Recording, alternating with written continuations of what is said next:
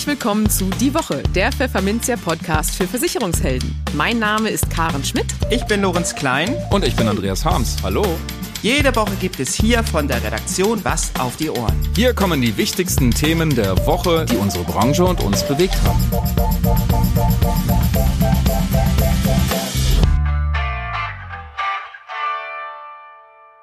Moin aus Hamburg und herzlich willkommen zu Folge 109 unseres Podcasts. Heute ist Freitag, der 21. Oktober 2022. Und diese Themen haben wir heute für Sie. Wir sprachen mit Volkswohlbund-Chef Dietmar Bläsing über die aktuelle Lage der Branche im Angesicht von Inflation und Rezessionsängsten. Darüber, wie es bei der Altersvorsorge mit oder ohne Riester-Rente weitergeht und über Bläsings ganz persönlichen Rückblick auf eine nahezu 40 Jahre währende Karriere beim Volkswohlbund. In den News der Woche verdrängen viele Menschen, dass sie höchstwahrscheinlich einmal gepflegt werden müssen. Eine Umfrage zeigt, dass die Deutschen langsam warm werden mit Aktienanlagen. Sixt und Ergo arbeiten künftig in großem Stil zusammen und drei Umweltorganisationen haben aufgedeckt, wie viele Milliarden die vier größten Asset Manager Deutschlands eigentlich in fossile Energien stecken. Und für unser Schwerpunktthema für den Monat Oktober Altersvorsorge gingen wir mit Anne Connelly, Gründerin der Plattform hermoney.de und Buchautorin, auf die Gründe für Altersarmut bei Frauen ein und wie die Damen das verhindern können. Werbung mit Clever Invest hat HDI den Vorsorgemarkt revolutioniert. Die vorgebundene Rentenversicherung überzeugt durch einen ausgewogenen Mix aus Wachstum, Sicherheit und Flexibilität. Als Basisrente ist sie besonders für Selbstständige die schlaue Lösung, um auch im Alter noch alle Freiheiten zu genießen. Dieses Erfolgsmodell kann jetzt noch mehr. HDI ergänzt die Basisrente um eine Berufsunfähigkeitsversicherung. Die Basisrenten Blitz BU. Damit sind Einkommen und Rente rundum abgesichert. Das Beste daran? In Kombination mit der Basisrente lässt sich der Berufsunfähigkeitsschutz steuerlich absetzen. Dieses Jahr um bis zu 94 Prozent. Das ist einzigartig. Und richtig einfach. Denn beim Abschluss der Blitz-BU profitieren Kunden von einer besonders kurzen und schnellen Gesundheitsprüfung. Und der Schutz greift sofort nach Vertragsabschluss, ohne Wartezeit. Klingt clever?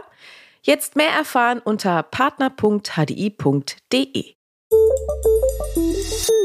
Im Gespräch. Am 1. Oktober feierte Dietmar Bläsing ein Jubiläum, das es in der Versicherungsbranche nur selten gibt. Der Sprecher der Vorstände der Volkswohlbund Versicherung ist dann seit 25 Jahren Vertriebsvorstand des Dortmunder Maklerversicherers. Im nächsten Jahr wird er zudem ganze 40 Jahre dem Unternehmen treu geblieben sein. Warum es solch eine Versicherungskarriere in Zukunft kaum noch geben dürfte, zeigt das Gespräch, das wir am Dienstagmorgen mit Bläsing führten. Darin schaut der schillernde Manager nicht nur auf seine eigenen Anfänge zurück, sondern wirft natürlich auch einen Blick auf die aktuellen und künftigen Herausforderungen in der Versicherungswirtschaft. Außerdem sagt er uns, wie er über zweifelhafte Spartipps der Bildzeitung denkt. Guten Morgen, Herr Blesing, herzlich willkommen zurück im Podcast. Ja, guten Morgen, Klein, vielen Dank. Herr Blesing, haben Sie heute Morgen schon die Bildzeitung aufgeschlagen bzw. digital aufgerufen? Nee, habe ich noch nicht, muss ich ehrlicherweise sagen. Habe ich was verpasst? Ja, ich, ich fürchte schon, ja. Dort stand nämlich ganz oben angepinnt in Großbuchstaben. Kündigen, widerrufen, verkaufen. Jeweils drei Fragezeichen. Lebensversicherung richtig zu Geld machen. Untertitel Der große Ratgeber in der Krise. Mhm. Ja, klickt man den Artikel dann an, da steht dann fast schon entschuldigend weiter im Text, die alte Lebensversicherung zu Geld machen könne nur die letzte Möglichkeit sein, an Bares zu kommen, denn man macht fast immer Verluste. Mhm. Ja, wird Ihnen bei solchen Ratschlägen, die Millionen Sparer lesen werden, nicht Angst und Bange, wenn es um die Absicherung der Menschen im Alter geht? Also ein bisschen Sorge habe ich natürlich auch ohne diese, diese Schlagzeilen und Ratschläge, denn ähm, äh, vielleicht eine zweigeteilte Antwort. Auf der einen Seite verstehe ich, wenn Menschen in der jetzigen Zeit sagen, wo kann ich eigentlich noch ein Stück weit sparen, wo kann ich ähm, vielleicht auch mir zusätzliche Liquidität verschaffen. Das sind ja zwei Aspekte. Das eine ist eben nichts ausgeben, das andere ist nochmal zusätzliche Liquidität zu bekommen. Da habe ich Verständnis für. Und ähm, äh, da hatten wir auch eine gewisse Sorge, dass sich das doch sehr schnell auf Stornozahlen, Beitragsfreistellung und ähnliches ähm, äh, niederschlägt. Dem ist zurzeit, Gott sei Dank, noch nicht so. Das muss man wirklich sagen. Wir haben also zum, zum Jahres, zur Jahresmitte hin ganz, ganz leicht erhöhte Stornozahlen gehabt. Das war aber im 0,1, 0,15 Prozent Bereich gewesen. Ähm, dann hatte ich äh, gemutmaßt, man könnte auch sagen befürchtet, wir kriegen zum dritten Quartal hin, wir erheben diese Zahlen also immer zum Quartal, ähm, dann eine deutliche Steigerung, aber mitnichten. Wir haben da sogar noch mal ähm, etwa fünf Basispunkte Abrieb gehabt bei der Steuerkurse. Das heißt, auf gut Deutsch, im Moment merken wir es noch nicht. Das mhm. ist auch das, was ich in der letzten Woche von Kollegen gehört habe ähm, beim Präsidialausschuss, beim Verband. Ähm, da war auch die einhellige Meinung, also es ist marginal, aber noch nicht wirklich spürbar. Aber natürlich mit jeder, mit jeder Abschlagszahlungserhöhung meines Energieversorgers, mit, mit jedem Einkauf im Lebensmitteldiscounter oder im Lebensmittelladen, äh, wo ich halt spüre, dass, dass die Preise hochgehen, wächst natürlich die Gefahr, dass die Menschen dann doch irgendwann mal sagen, ich ich äh, spare an dieser Stelle vielleicht als erstes. Ähm, mhm. Die Canada Live hat vor kurzem ähm, eine Erhebung gemacht. Da ist allerdings rausgekommen äh, bei der Frage, äh, worauf verzichten Sie aufgrund der aktuellen Informationen, dass Sie eher bei, bei, bei Urlaub, Reisen, Freizeit und so weiter ähm, einsparen wollen. Und bei Versicherungssparen haben nur neun Prozent der Menschen gesagt. Das heißt also, das deckt sich eher mit den Erfahrungen, die, wir, die wir momentan haben. Ähm, mhm. Es ist also noch nicht angekommen. Die Gefahr oder die Sorge ist aber da, und was dann, was dann natürlich ähm, äh, richtig eklig ist, ist dann, wenn so Tipps kommen, ja, dann mach doch einfach von deinem Widerrufsrecht, von deinem ewigen Gebrauch, ja, du bist bestimmt nicht vernünftig damals über deine Widerrufsmöglichkeiten belehrt worden und dann kannst du jetzt auch Verträge, die schon, weiß was ich, 15, 20 Jahre andauern, vielleicht jetzt auch noch äh, äh, widerrufen und dir alles dann zurückholen, was du da einbezahlt hast. Das war vor kurzem auch in der Stiftung Warentest drin und da muss ich ehrlich sagen, da kommt bei hm. mir schon ein bisschen Groll hoch, weil das, das geht natürlich echt aufs Geschäftsmodell. Das heißt, ich habe ich hab sozusagen ein, ein, ein, ein Vertragsleben lang eingezahlt und gehofft, dann eine gewisse Rendite zu haben. Und wenn es mir dann nicht passt, ja, dann mache ich eben vom Widerrufsrecht Gebrauch. Ich, ich, ich versuche sozusagen auf Kosten des versicherten Kollektivs mich persönlich oder für mich persönlich die Rosinen rauszupicken. Und das passt zum Versicherungsgedanken natürlich überhaupt nicht. Ja, das stimmt. Da würde ich Sie jetzt tatsächlich nochmal mit einer weiteren Schlagzeile oder beziehungsweise mit einem weiteren Textauszug von diesem besagten Bildartikel. Ja. Ja, quälen kann man fast sagen vielleicht, denn ähm, das fand ich schon bemerkenswert. Dort stand, Fakt sei auch, schreibt Bild, Kapitallebensversicherung bringt im Moment nach Abzug der Vertragskosten nur 1,9 Prozent Zinsen. Bei einer Inflation von 10 Prozent wird die einst vom Vertreter versprochene Summe immer kleiner. Ja, was fällt Ihnen dazu noch ein? Also die, die Summe wird nicht kleiner unbedingt. Ähm, die das, was ich mir damit erkaufen kann, wird klein. Aber das habe ich ja an, an jeder Ecke bei jedem Sparvertrag, den ich habe. Äh, schauen Sie, Menschen, die Menschen sind ja vor noch gar nicht langer Zeit ähm, aus negativ verzinsten Girokonten versucht rauszukommen und sie, sie haben das gemacht, indem sie ähm, irgendwelche fest verzinslichen ähm, äh, Sparverträge Festgelder gemacht haben, die vielleicht ihnen null Prozent Zins geboten haben. Das heißt also, ähm, man muss schon sagen, es ist innerhalb von kürzester Zeit da doch eine, ein, ein, ein extremer äh, Blickwinkel, eine extreme Blickwinkeländerung passiert. Ähm, und ich finde immer noch, dass Versicherungsschutz in der Zeit äh, heute, wo sie und 1,9 ist mit Sicherheit eher der untere Bereich der Kante. Ich glaube, dass ein vernünftiger Versicherungsvertrag heute durchaus auch zweieinhalb Prozent erzielen kann, immer noch eine vernünftige Rendite ist. Natürlich spielt die Inflation dagegen. Natürlich ist das etwas, mit dem wir auch zu kämpfen haben und auch in der Frage, wo Menschen künftig ihr Geld investieren werden oder investiert halten werden. Ähm, wir stellen zurzeit fest, dass eine ganz starke Hinwendung wahrscheinlich ob dieser ganzen Themen. Erst gab es keine Zinsen, jetzt gibt es wieder ein bisschen, aber die Inflation ist deutlich höher als das, was ich an Zinsen bekomme. Eine ganz starke Hinwendung passiert zu fondgebundenen Versicherungen. Also das ist etwas, was ähm, mit der, mit der Lehman-Krise und der Staatsschuldenkrise danach sehr, sehr weit nach unten gedrückt ist. Wir hatten dann im Neugeschäft noch ähm, fondgebundene Versicherungsanteile ich sag mal, in homöopathischer Dosis. Und heute stellt das den Löwenanteil des Neugeschäfts wieder dar. Anscheinend sind die Menschen doch dahin gekommen, dass sie gesagt haben, irgendwo kann ich nur über solche Werte tatsächlich noch wirklich Werthaltiges am Ende schaffen. Und das sind übrigens nicht mehr nur noch die Fondgebundenen mit Garantien, wie sie mal eine mhm. Zeit lang ganz on vogue waren. Das sind vor allen Dingen die Fondgebundenen ohne Garantie, die extremst boomen und extremst im Neugeschäft jetzt mittlerweile ähm, nach vorne gerauscht sind. Mhm. Neugeschäft ist ein schönes Stichwort. Sie haben vorhin die Canada Live-Studie erwähnt und da kam eben heraus, wie Sie richtigerweise sagten, dass die Menschen eben an ihren Versicherungsverträgen festhalten wollen und sie nicht leichtfertig kündigen wollen. Aber das sagt ja noch nichts über die Abschlussbereitschaft aus, mhm. beziehungsweise über das Neugeschäft.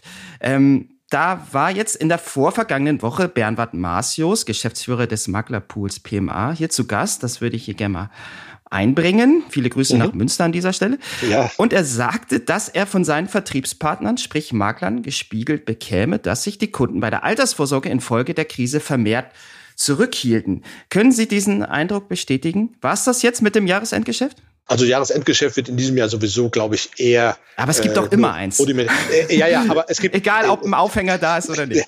Genau, da, genau darauf wollte ich hinaus. Also ähm, werden wir natürlich haben, aber es wird kein besonders hohes sein, weil eben nicht der Aufhänger da ist. Also das no, no, in Anführungsstrichen normale äh, Jahresschlussgeschäft werden wir haben und das sehe ich auch. Also in der Tat kann ich das, was ähm, mein guter alter Freund Bernhard, Bernhard Marcios da gesagt hat, äh, im Moment noch nicht bestätigen.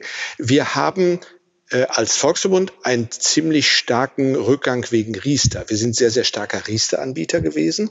Ähm, und das Riester-Neugeschäft ist natürlich in diesem Jahr jetzt zum Erliegen gekommen. Einfach weil es nicht mehr in vernünftiger Form dargeboten werden kann, weil wir ja immer noch, das ist ja bekannt, die 100% Garantie stemmen müssen. Auf der anderen Seite aber ähm, äh, nur noch mit äh, einem Viertelprozent Rechnungszins rechnen dürfen. Das passt dann einfach nicht mehr zusammen.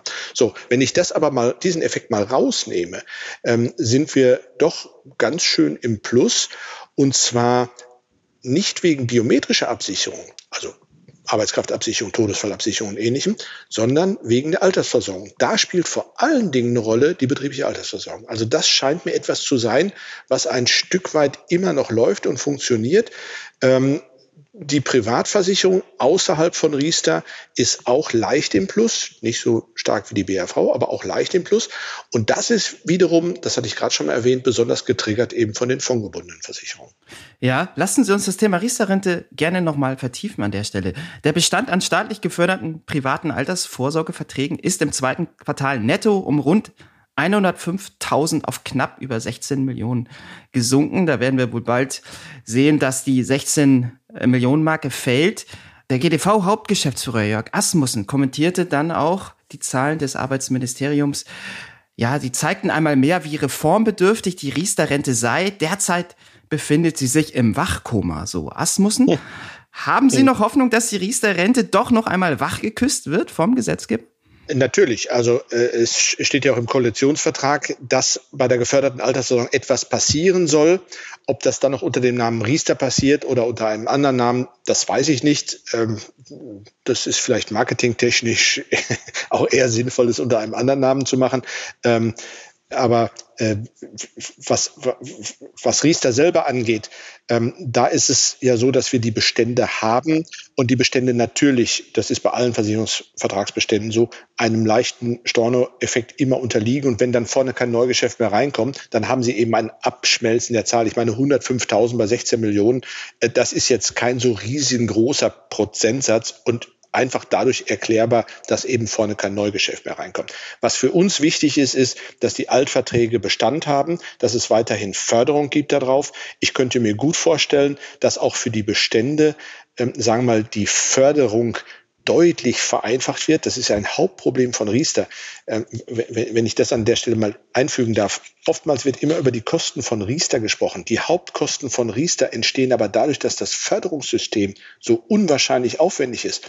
Sie glauben gar nicht, wie häufig es passiert, dass Menschen ähm, ihre Förderung, die sie einmal gut geschrieben bekommen auf dem Vertrag, dann plötzlich durch die Zulagenstelle wieder ähm, zurückgebucht wird, weil vielleicht mhm. doch die Kinder aus dem Haus sind oder was der Teufel irgendwas passiert ist. So, mhm. und dann müssen sie mit diesen Menschen reden. Die rufen an und fragen, was habt ihr mit meiner Förderung, was habt ihr mit meinem Vertrag gemacht? Da können sie auch keinen Chatbox oder äh, sonst was äh, zur Verfügung stellen. Da brauchen sie Menschen. Und diese Menschen kosten einfach Geld. Das sind Mitarbeiter, qualifizierte Mitarbeiter und Mitarbeiterinnen, die dann Rede und Antwort stehen. Und das macht am Ende die unwahrscheinlich hohen Kosten von Riester aus.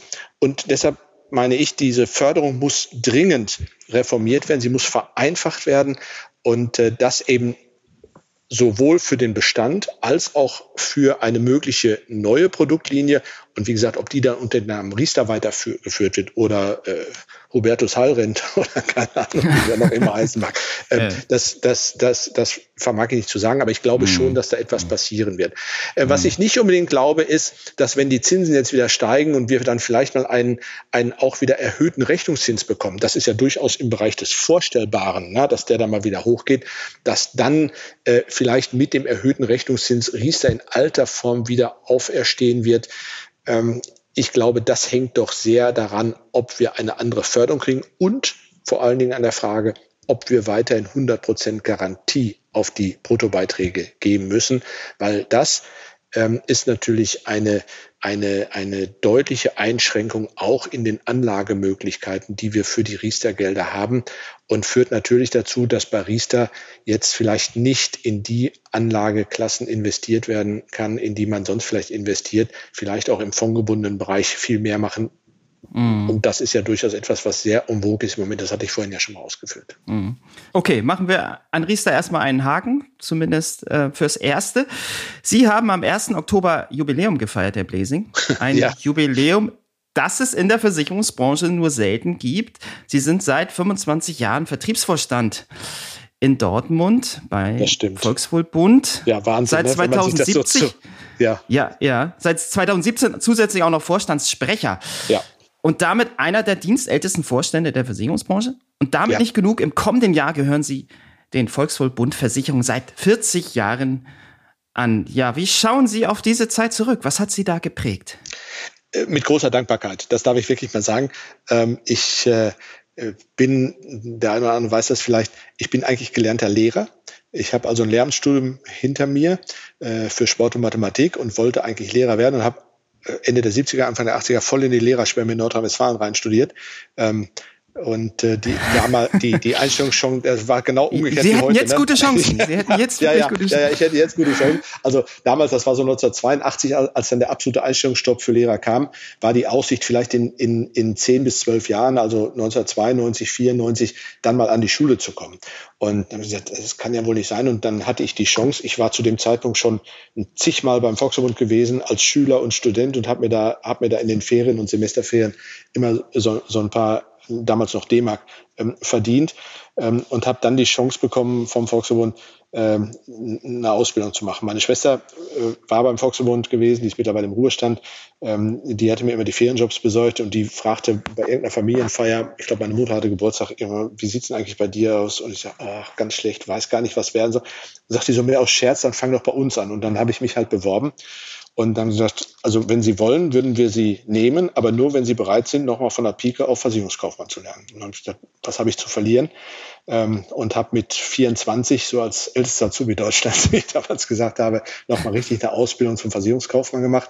Und hatte dann zweimal wirklich großes Glück und da rührt auch diese Dankbarkeit her.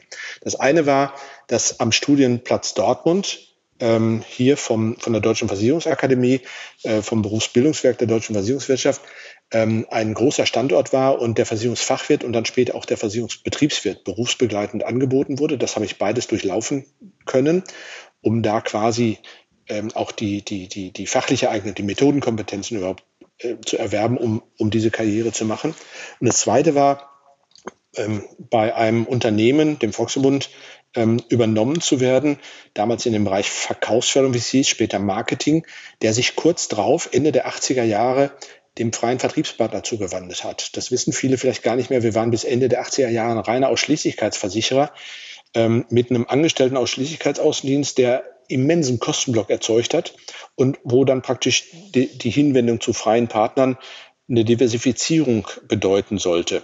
Und äh, ja, ich kriegte damals mit meinem späteren mathematischen Kollegen, Dr. Gude, der war gerade frisch von der Uni als Versicherungsmathematiker, wir beiden kriegten den Auftrag, so und ihr macht jetzt mal Produkte, der eine von der kalkulatorischen Seite, der andere mehr von der, von der Produktgestaltungsseite, Marketingseite her. Ihr, ihr kriegt mal den Auftrag, Produkte zu machen, damit diese, diese Makler, diese freien Vertriebspartner, mit denen wir zusammenarbeiten wollen, sich überhaupt für so einen kleinen Versicherer aus Dortmund interessieren.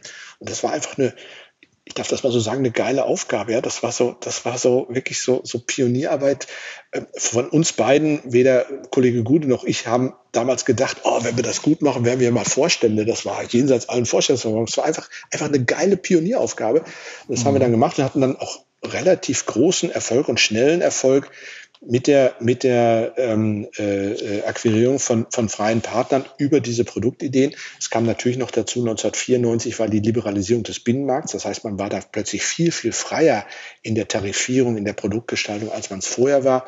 Es gab plötzlich ein PC, das gab es vorher auch noch nicht, mit der Möglichkeit, Angebotsprogramme zu machen. Das heißt, die Ideen, die man hatte, die auf so einem, auf so einem äh, zweidimensionalen Blatt Papier, Eintrittsalter, Laufzeit, ja, so war ja früher, waren dann, waren dann die, die Beiträge dargestellt, äh, auf, so einem, auf so einem Blatt Papier gar nicht darstellbar gewesen. Wäre heute kam, nicht mehr möglich, glaube ich. Heute nicht mehr, da kam also vieles, vieles zusammen und ja, und so, so hat sich das ergeben und wie gesagt, geprägt ist mein, mein Rückblick vor allen Dingen von Dankbarkeit, diese Chance bekommen zu haben, diese Möglichkeit gekriegt zu haben. Und das mhm. ist, glaube ich, auch der Grund, weshalb ich auch nie an Wechsel gedacht habe, sondern wirklich diese 40 Jahre dann auch ähm, äh, treu, wenn ich so bis, sagen darf. Bis zur Rente? Fragezeichen? In, in, Dortmund, in Dortmund, ja, ja, doch, doch, bis zur Rente. Das ist auch schon absehbar. Also das, das, äh, das kommunizieren wir mittlerweile auch. Also in, anderth in anderthalb Jahren, ähm, Ende mm, April ja. 24 wird dann Schluss sein. Zwei Wochen später werde ich dann 65 und dann, dann mm. ist auch gut, glaube ich. Okay, Sie haben sich dankbar gezeigt über Ihre Karriere und über Ihre Förderer und so weiter. Viele Recruiter wären dankbar, wenn Sie jetzt überhaupt noch Auszubildende bekämen, die sich für die Versicherungsbranche interessieren, die vielleicht sagen, geile Aufgabe, wie Sie damals will ich machen. Wie schwer lastet diese Sorge, dass der Fachkräftemangel eben auch die Versicherungsbranche erreicht hat, bei Ihnen, auf Ihnen? Das ist in der Tat so. Ich bin seit 2013 auch für Personal zuständig hier. Das ist auch ein Ressort, was in der Zeit dann nochmal dazugekommen ist. Und deshalb bin ich da relativ hautnah an dem Problem dran. Und es, es sind eigentlich beide Themen, die Sie angesprochen haben. Das eine ist überhaupt ähm, geeignete Azubis zu finden. Äh, wir haben äh, mit, der, mit den anderen Mitgliedern der Dortmunder Versicherungswirtschaft 2010 dualen Studiengang hier ins Leben gerufen. Ähm, das war ein äh, guter Akt, um überhaupt wieder an interessante Kandidatinnen und Kandidaten zu kommen. Das versiegt jetzt so langsam schon wieder. Das heißt, selbst ein duales Studium ist heute nicht mehr unbedingt das Zugpferd, um ähm, äh, sagen wir, vernünftige Kandidaten und Kandidaten zu kriegen. Es mangelt gar nicht an der, an der Anzahl der Bewerber. Es gibt immer Menschen, die sagen, ach, so eine Versicherung, da ist schön warm, da regnet es nicht rein, wenn ich so sagen darf, die aber, die aber äh, äh, weder, weder der Grammatik noch den vier Grundrechenarten so richtig mächtig sind. Und das gehört halt zu, einem, zu, zu einer äh, kaufmännischen äh, Ausbildung mit dazu, dass ich das beherrsche. Ähm, es sind wirklich die, die, die, die, die Qualifikationen, die Grundqualifikationen, die häufig fehlen. Äh, wenn wir das heute so anschauen, fertige äh, Abiturientinnen, Abiturienten gehen ja zu einem ganz, ganz großen Teil direkt ins Studium. Wie gesagt, das duale Studium hat dann ein Stück weit geholfen, geht jetzt aber auch schon wieder ein bisschen zurück. Das heißt, wir versuchen jetzt äh, tatsächlich schon in den Schulen äh, an die Menschen ranzukommen und sie zu begeistern von, von, von dem Beruf, vielleicht dann auch eben von diesem dualen Studium. Und das Zweite ist genau die Frage, wo kriegen wir eigentlich noch Fachkräfte her? Ähm, wir merken das im Moment vor allen Dingen schon bei Systementwicklern. Da ist ja das Problem, dass man anders als vielleicht bei einem Versicherungsmathematiker man eben nicht nur mit den anderen Versicherungsunternehmen um die, um die Gunst der äh, IT-Systementwickler buhlt, sondern praktisch mit, mit, mit, mit jeder Firma, mit jeder Bude, würde ich fast sagen, die irgendwo IT-Anwendungen hat, die braucht dann auch irgendwo so einen IT-Systementwickler dabei. Das heißt, da, da konkurrieren sie dann gleich mit allen Branchen. Und ähm, das ist schon heftig und ich glaube, dass die Systementwickler im Moment nur so die Spitze des Eisbergs sind. Wenn die Babyboomer, zu denen ich ja dann auch zähle, in den nächsten fünf, sieben Jahren in Ruhestand gehen und die geburtenschwachen Jahrgänge nachrücken, dann werden wir das auch erleben bei Steuerexperten, bei Juristen, bei Mathematikern, ähm, aber auch bei, bei, bei Versicherungskaufleuten, bei Versicherungsfachwirten äh, und ähnlichem. Also das ist tatsächlich ein großes, großes Thema. Und deshalb legen wir extrem viel Wert auf die Arbeitgebermarke, weil ich einfach glaube, ähm, man, man, sollte Menschen natürlich honorig behandeln und, und ähm, äh, äh, ihnen, ihnen äh, vernünftige Arbeitsbedingungen geben. Aber es ist eben auch fürs Recruiting sehr, sehr wichtig. Und äh, deshalb, äh, wie gesagt, legen wir da sehr viel Wert drauf und wir nehmen regelmäßig teil an äh, der Befragung, an der Mitarbeiter, Mitarbeiterinnenbefragung Great Place to Work und haben da auch immer äh, nationale Spitzenplätze belegt, also immer unter den Top 50 in unserer Größenklasse. Und ich bin sehr, sehr stolz darauf, dass wir jetzt vor einem Monat ungefähr in Venedig auch ausgezeichnet sind äh, als äh, äh Great Place to Work, also als besonders ähm, äh, guter Arbeitgeber unter den 50 besten in unserer Größenklasse in Europa sogar. Und das hilft natürlich sehr. Wir haben also wirklich ganz, ganz häufig, dass sich Menschen auf Stellenanzeigen bewerben, die dann sagen, Stelle interessiert mich, aber ich habe vor allen Dingen bei Kununu oder LinkedIn die Bewertungen über euch gelesen und das scheint ja wirklich ein toller Laden zu sein, gute Arbeitsbedingungen. Würde mich gerne mal mit euch unterhalten. Ja, dann wünschen wir gutes Gelingen bei der Mitarbeiterförderung und Mitarbeitergewinnung. Das war Dank, der Sprecher ja. der Vorstände der Volkswohlbund Dietmar Bläsing. Vielen Dank für das Gespräch und alles Gute. Ich danke Ihnen, Herr Klein. Vielen Dank. Ciao. Die News der Woche. Jeder zweite Mann und zwei von drei Frauen in Deutschland werden im Laufe des Lebens pflegebedürftig. 2020 traf dies auf rund 4,5 Millionen Menschen zu. Bis 2050 könnten es rund 6,5 Millionen Menschen sein, wie Experten aufgrund des demografischen Wandels prognostizieren. Doch obwohl das Thema irgendwann fast jede und jeden einholt, sei es persönlich oder im familiären Umfeld, hat sich die Hälfte der Deutschen noch nie Gedanken zur eigenen Pflege gemacht. Ein Drittel der Bevölkerung hat auch in naher Zukunft nicht vor, das zu tun. Zu diesem ernüchternden Ergebnis kommt eine repräsentative Umfrage des Meinungsforschungsinstituts YouGov im Auftrag des Versicherers AXA. Vor allem Männer erweisen sich danach als regelrechte Meister in der Kunst des Verdrängens. Während sich fast jede zweite Frau schon einmal mit der eigenen Pflege beschäftigt hat, tat dies von den Männern nur etwa jeder Dritte. Zudem machen sich Menschen ohne eigene Kinder deutlich häufiger Gedanken über die eigene Versorgung, als es Eltern tun. Dass Frauen eher als Männer dazu neigen, sich mit dem Thema Pflege zu beschäftigen, hat vor allem damit zu tun, dass sie oft schon selbst pflegerische Tätigkeiten übernommen haben. Und dafür zahlen sie oft einen hohen Preis. Die Versorgung von Familienmitgliedern ist körperlich und psychisch besonders fordernd und braucht Zeit. Pflegende müssen daher ihre berufliche Tätigkeit oft reduzieren oder ganz aufgeben, gibt Adelheid Kuhlmei zu bedenken. Die Direktorin des Instituts für medizinische Soziologie und Rehabilitationswissenschaft an der Charité Berlin betont daher, dass es umso wichtiger sei, sich frühzeitig mit dieser Situation zu beschäftigen. Die wichtigsten Fragen lauten demnach, wie soll meine eigene Pflege und die meiner Angehörigen aussehen und wie kann ich die unterschiedlichen Modelle finanzieren? Das sind Fragen, die man sich idealerweise schon als junger Mensch stellen sollte, um später ein möglichst selbstbestimmtes Leben führen zu können. So Kulmai. Wer würde da nicht zustimmen? Die Aktienkultur in Deutschland entwickelt sich langsam, aber immerhin stetig. So haben nach einer Befragung des Deutschen Instituts für Vermögensbildung und Alterssicherung, kurz DIVA, derzeit knapp 37 Prozent der Bürger in Einzelaktien, Aktienfonds oder fondgebundene Lebensversicherung mit Aktienfonds investiert.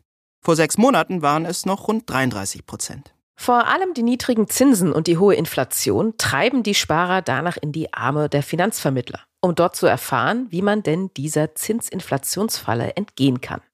69 Prozent der 2000 befragten Bürger halten eine Beratung für notwendig, wenn es um aktienbasierte Geldanlagen geht.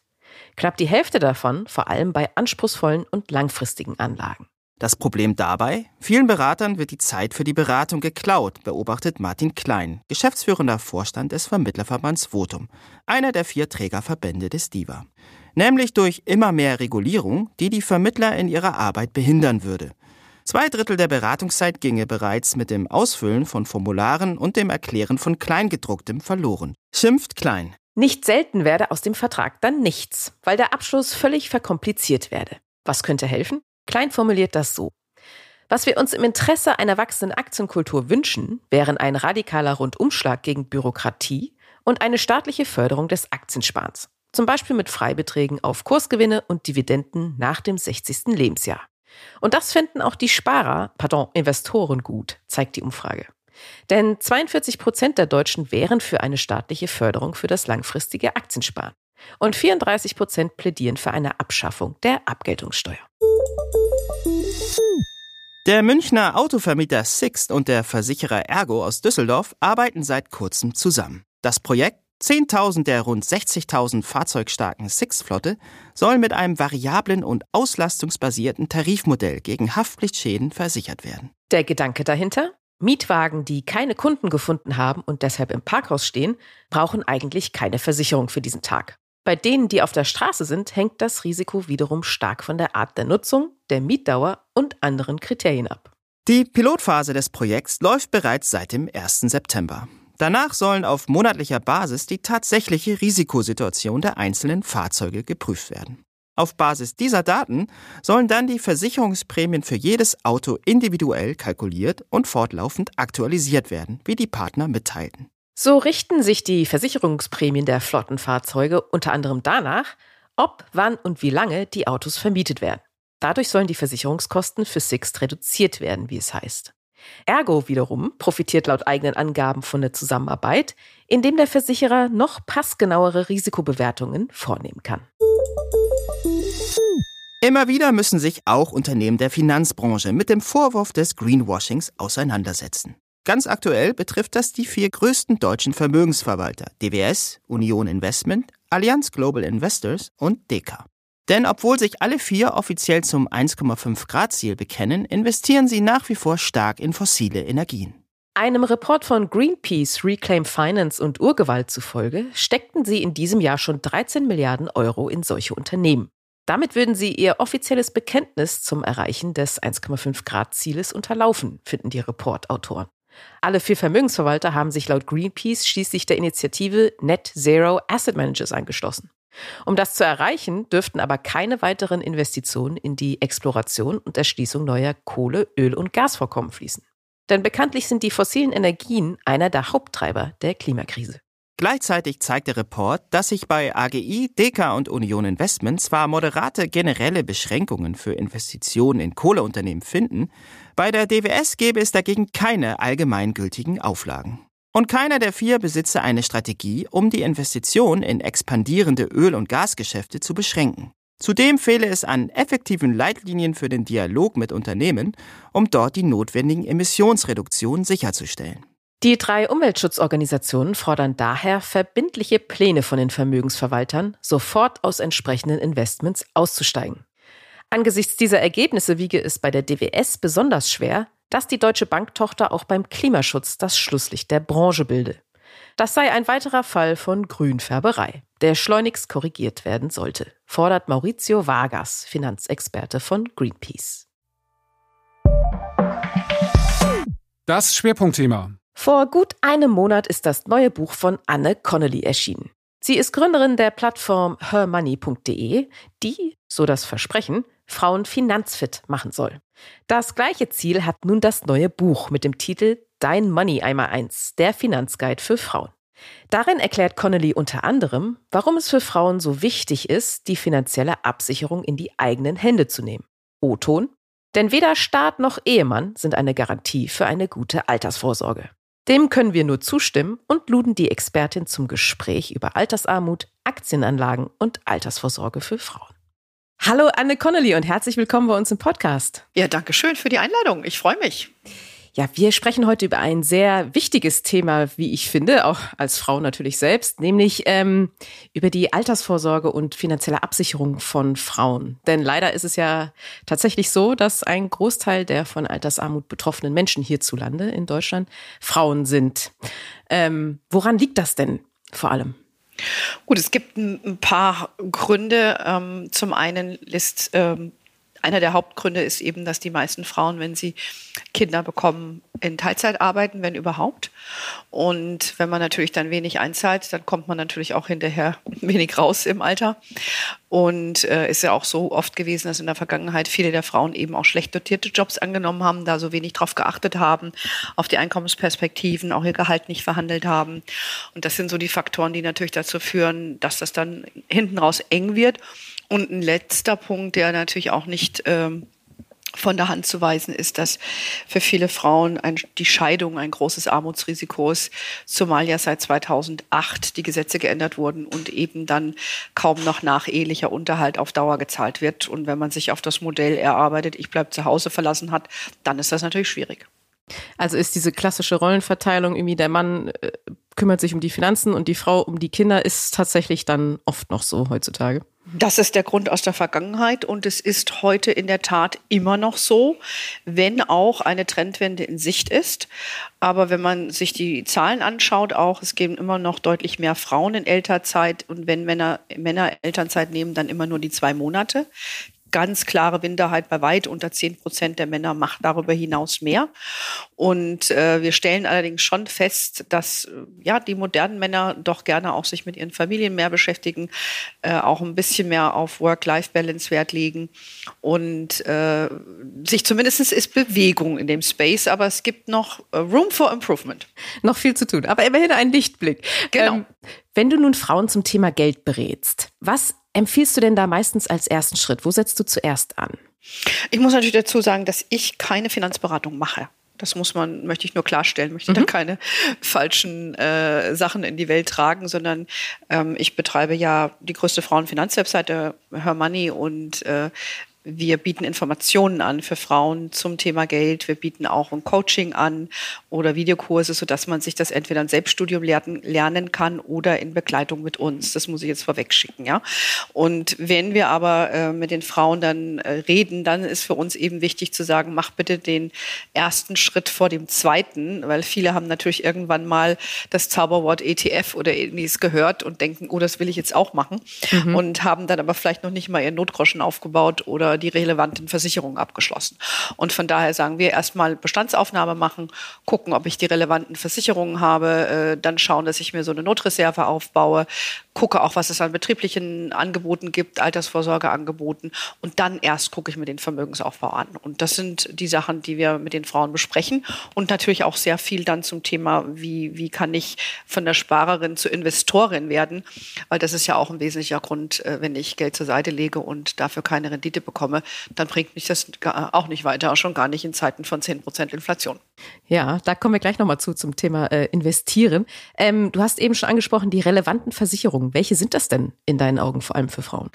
Also wir sagen zu den Frauen, sie sollen auf jeden Fall äh, eine Berufsunfähigkeit haben, sie sollten äh, eine, eine, Haftpflichtversicherung haben, um eben so grundsätzliche Sachen ab, äh, abzudecken. Eine Risikolebensversicherung bietet sich nur in bestimmten Fällen an, wenn man gemeinsam vielleicht eine Immobilie gekauft hat oder Kinder zu versorgen sind. Ähm, das sind das sind so die Sachen, die wir denen in der Regel damit auf den Weg geben, versuchen auch ein bisschen zu sagen, was sinnvoll ist und was eher sinnlos ist ähm, an Versicherungen, weil da gibt's ja, wie wir wissen, sehr, sehr viele. ja, das stimmt, genau. Genau, und jetzt kommen wir mal zum Thema äh, Investieren. Ähm, es, in Studien heißt es ja immer wieder, dass Männer eben die risikobereiteren sind und Frauen sich eher zurückhalten, weshalb sie auch nicht unbedingt als erstes den Gang unbedingt an, den, an die Börse wagen. Wie, wie kann man das dann, wie kann man dann von Frauen von Sparerinnen zu Investorinnen machen? Also da muss man natürlich verstehen, ähm, dass Frauen da einfach anders ticken, weil ich werde auch häufig gefragt, warum braucht es denn so ein Angebot für Frauen? Ähm, es gibt ja genügend Finanzinformationen, das ist richtig, aber das wird eben nicht gelesen von den Frauen, sondern zu 90 äh, Prozent eben von Männern. Und äh, bei, bei den Frauen ist es eben so, dass äh, sie gerne einfach auch diesen, diesen Community-Gedanken mögen, dieses Social Proof. Das hören wir immer wieder. Also gerade gestern Abend hat wieder eine neue Coaching-Runde gestartet. Dann haben uns die Frauen auch wieder gesagt, ja, wir haben schon hier gelesen und da geschaut und dies gemacht. Und wir haben so halb das irgendwie verstanden. Aber wir wollen eigentlich wirklich, dass wir bestärkt werden in dem, dass das, was wir machen, richtig ist. Und da soll quasi nochmal jemand drüber gucken. Und das macht man auch sehr gerne in Gemeinschaft und in einem geschlossenen Raum eben, wo man auch wirkliche Fragen stellen kann. Und ich weiß das ja aus meiner langjährigen Berufserfahrung, Männer sind ja da auch sehr gut drin, Statements zu machen und weniger Fragen zu stellen. Und dass man eben den Frauen, du lachst, weil du weißt, was ich, wovon ich spreche. ja, ja. Und das ist auch gar nicht gegen die Männer gerichtet, das ist einfach nur ein anderes Kommunikationsverhalten. Und aber das, das, das ist eben der Fakt, eben weil wir uns da in so einem Raum einfach wohler fühlen, ähm, wirklich alle Fragen stellen können, die wir, die wir haben und äh, dann uns die Bestätigung holen, um dann letztendlich auch zu springen.